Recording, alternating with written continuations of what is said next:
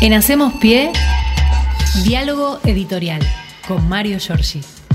Hola, buen día Mario, ¿cómo estás? ¿Cómo te va, Fernando Axel? ¿Cómo están? Buen Hola día. Mario, buen día, ¿cómo va? Aquí estamos. Con calorcito, Este, ¿no? Sí, va a ser este bravo, este Sí. parece mentira, pero faltan 19 días para que empiece el otoño y el verano está firme, ¿no? Sí, señor, sí, señor. Ahí estamos. Hay 30 Bueno, grados.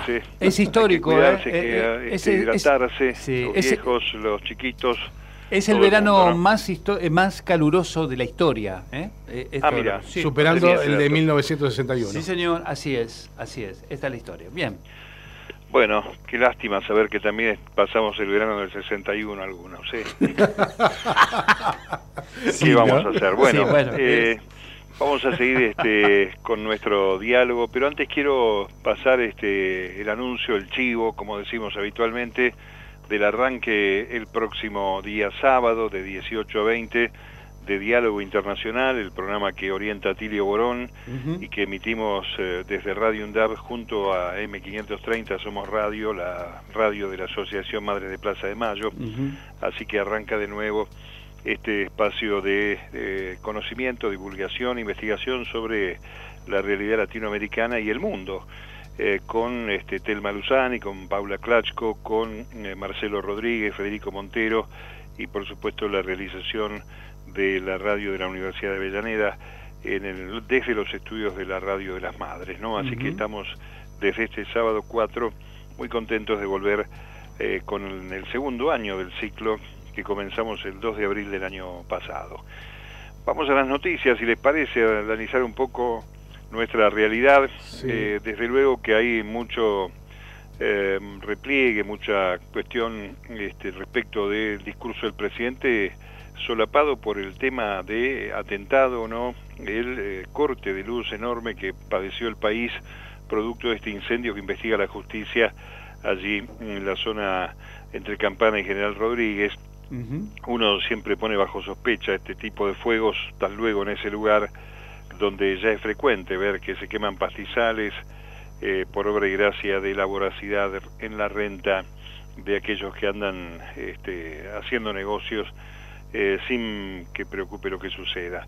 Pero lo cierto es que ayer el presidente abrió el ciclo de sesiones ordinarias, el último año del mandato, el último discurso, al menos de este mandato, la expectativa que tiene Alberto Fernández la veremos con los meses, por ahora insiste con la idea de ir en la reelección. No me quiero meter mucho con el desarrollo porque ya corrió mucha agua bajo el puente en materia mediática.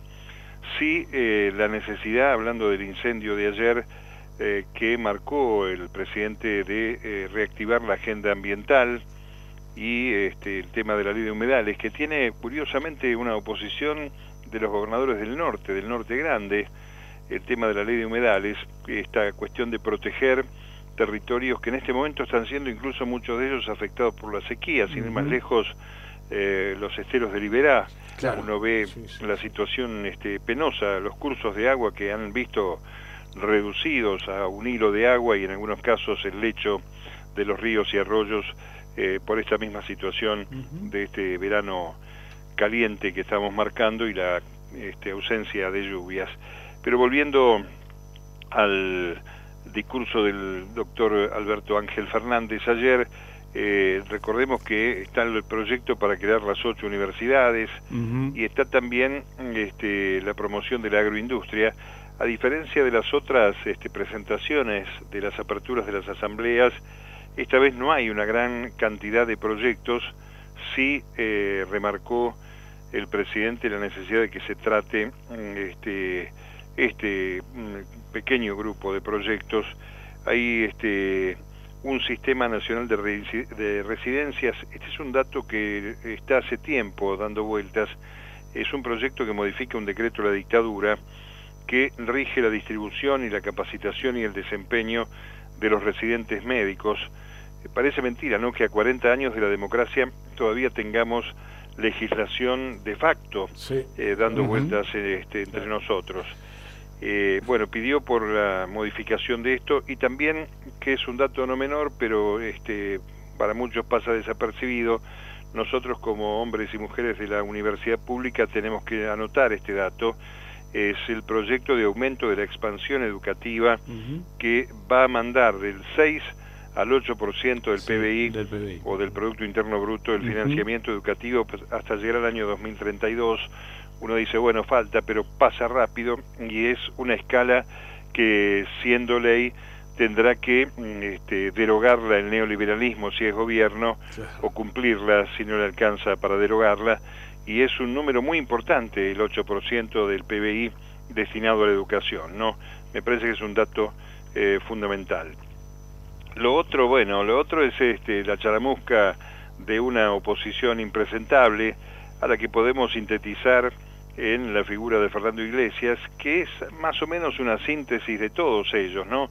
De la reta, de Vidal, de Bullrich, de Macri. Eh, digamos que este, la falta de respeto, la falta de respeto, la grosería y la violencia ocultan este, lo que todos sabemos, la carencia de interés por la democracia, la falta de proyectos que solucionen los problemas de los argentinos, más, más allá de que están declamando todos, los nombres de estos tres porque son candidatos o precandidatos presidenciales, ¿no? Vidal, Bullrich y Larreta. De Macri todavía no tenemos noticias. Así que me parece que este, no hay que darle mucho más este, este, de lo que vale, de lo que significa esta aparición eh, una vez más irrespetuosa de la oposición. Sí, este, preguntarnos este, un poco con ironía si eh, Rosencrantz y Rosati eran ellos o eran dos muñecos de cera, sentados. Increíble, ¿no? Hablábamos recién, ¿no? Daba vergüenza ajena verlos a los tipos ahí petrificados.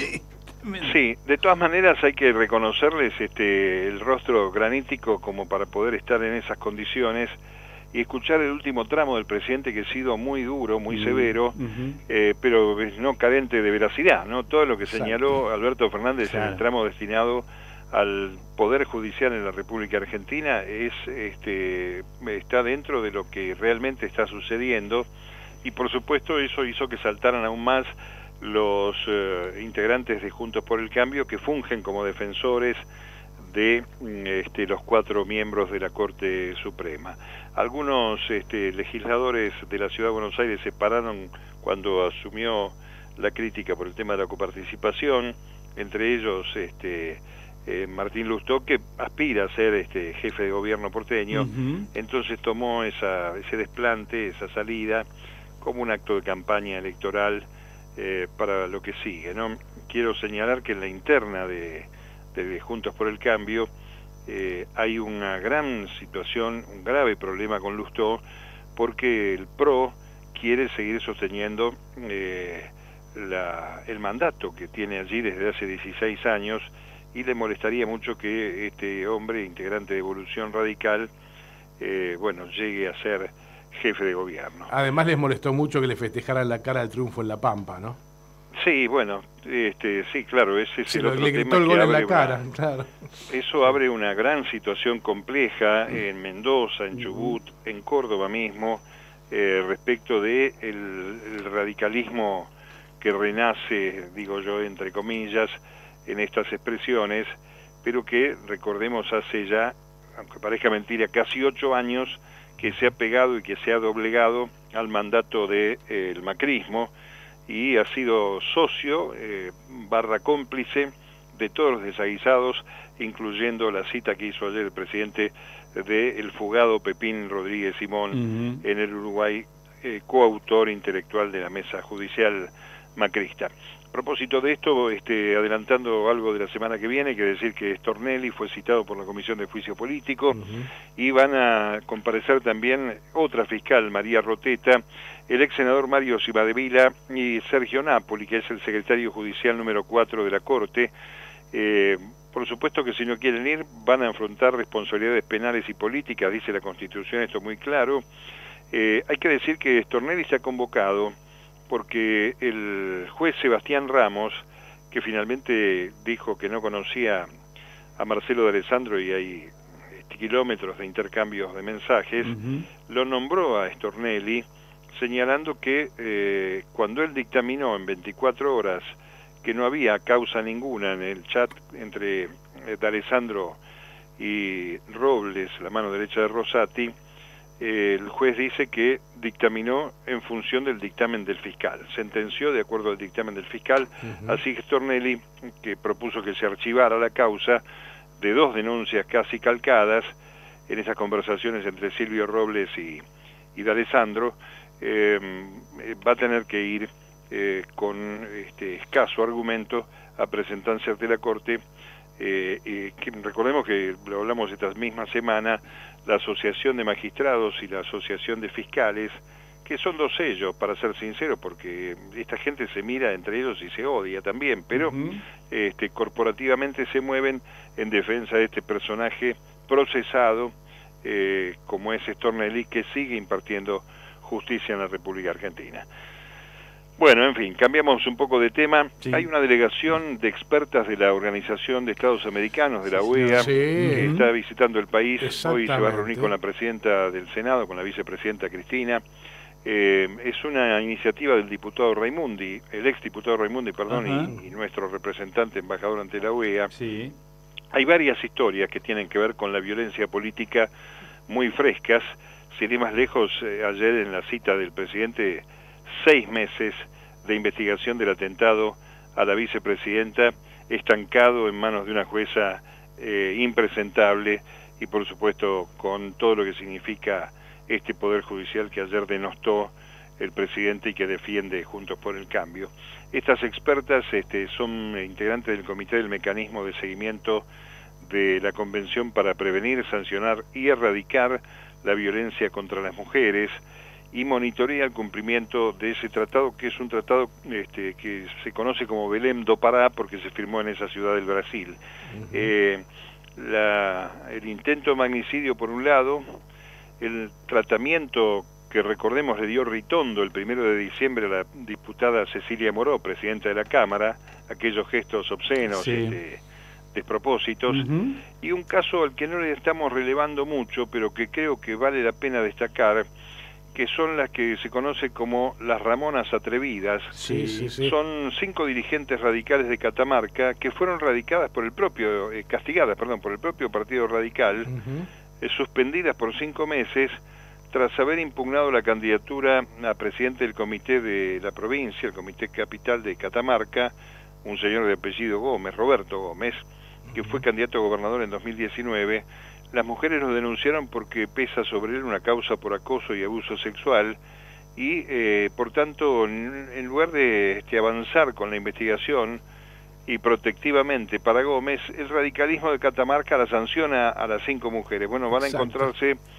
mejor dicho, no, se, creo que se vieron ayer con dos de las cinco de las llamadas Ramonas Atrevidas, eh, con el objeto de este, analizar y evaluar la violencia política. No sé qué resultados tendrán estas delegaciones, pero lo cierto es que mm, son mujeres con este, prestigio político en cada uno de los países, Perú, Brasil, Costa Rica, Bolivia, de donde provienen, y mm, este, tienen una agenda de trabajo que incluye también eh, la evaluación de la situación que atraviesa Milagro Sala desde enero de 2016. No está mal tener esta mirada de un costado de la OEA, cuyo secretario general está pegado a iniciativas antidemocráticas de las que no vale la pena abundar, me parece, en esta charla. Y vamos a ver, yo no sé si ustedes están al tanto este, o ya pasó, porque yo estoy en las calles, eh, pero eh, hoy se va a anunciar cuándo es la fecha de apertura de las sesiones en la provincia de Buenos Aires. No sé si ya salió la fecha. Yo todavía no la tengo. No tenemos la información eh, todavía. ah, bueno, están como en un este impasse de cuarto intermedio sin hasta ahora sin, sin fecha programada. Bueno, vamos a ver qué dice hoy Carlos Bianco, el jefe de asesores, que ayer este, explicó que obviamente la suspensión por el corte de luz este, mm, hizo que se eh, reprogramar o se deba reprogramar, por ahí lo van a conocer en el día de hoy. Ayer hubo una reunión de emergencia del gabinete que Isilov eh, producto de este corte, preocupado más el gobernador obviamente por la afectación que tuvo la provincia de Buenos Aires por este corte, y vamos a ver cómo sigue la investigación que encaró el ministro de Economía, Sergio Massa, en una denuncia a la justicia, que ayer mismo con bomberos, con Policía Federal, eh, mm, se empezó a investigar no solamente el origen del fuego, sino también las causas por las cuales apagaron la central Atucha, eh, aduciendo razones de seguridad y este, parece que no eran tan complicadas las cuestiones. Sí es cierto, este, ayer consultaba yo tarde alguna gente vinculada con el ENRE que con una situación de esta característica es posible que pequeñas centrales o distribuidoras eh, tengan alguna afectación y riesgo porque obviamente es un este, bajón de energía en, medio de las altísimas temperaturas y la gran demanda que hay ¿no? de, consumo energético. Eh, pareciera que este, el mismo día del discurso del presidente de la Nación, cuando también se está evaluando cómo comienza la devolución del dinero de las personas que fueron afectadas por los cortes, sobre todo de la compañía de Sur, haya aparecido este siniestro, uno no puede menos que sospechar ¿no? a esta altura del partido todas estas cosas, ¿no? Y sobre todo cuando uno compara y ve los las, tapas de los diarios, el título más importante para Clarín y la Nación hoy, más que el discurso del presidente, que estaba obviamente, fue este siniestro que dejó el apagón como para seguir dando malas noticias, que es este, la vocación que tienen estos medios. Bueno, eh, más o menos este es el panorama que tenemos en el día de hoy, compañeros. Creo que eh, dejará este, eh, por delante el camino eh, ya marcado Alberto Fernández en la Cámara de Diputados, sobre todo. Vamos a ver cómo sucede este tramo final, porque recordemos que la decisión de no bajar al recinto, de no dar quórum de los opositores, comenzó el año pasado y no había ni juicio político ni otra excusa que justificara que no trabajara esta gente. Así que vamos a ver ahora si realmente en un escenario electoral como es este, donde siempre se achica un poco eh, la labor parlamentaria, eh, se hace más grave y este, tiene legislación o no el gobierno nacional de la mano de una oposición que ha sido precaria en toda la instancia del mandato de Alberto Fernández, a quien se le, podemos, se le puede atribuir, el propio presidente habló de este, su moderación, eh, habló de los medios de comunicación y demás, le podemos atribuir este, algunos desaciertos, pero lo cierto es que este, cuando uno analiza que a los 100 días de gobierno arrancó la pandemia y el rol que tuvo la oposición a partir de ese momento, a pesar de que Macri dijo que iban a ser una oposición constructiva, la última gran mentira de este personaje impresentable, eh, obviamente los opositores eh, han este, buscado todo el tiempo poner palos en la rueda, eh, por supuesto asumiendo un rol de campaña electoral permanente durante los cuatro años con bueno todo lo que ya vimos en la vía pública durante la cuarentena, el armado de estos espacios de violentos donde aparecieron tipos como Milman, que no lo vimos esta vez, ni tampoco el martes en el recinto, eh, esa impresentabilidad que hace que uno tenga que apelar al sentido común y esperar este, con mucha esperanza, valga la redundancia, que no se vuelva a caer en la trampa neoliberal en la República Argentina con estos personajes, ¿no? Así es. Tal cual, tal cual. Bueno, Mario, ¿la seguimos mañana entonces? Mañana nos vemos. Un abrazo. caluroso abrazo. Abrazo grande. En Hacemos Pie, diálogo editorial con Mario Giorgi.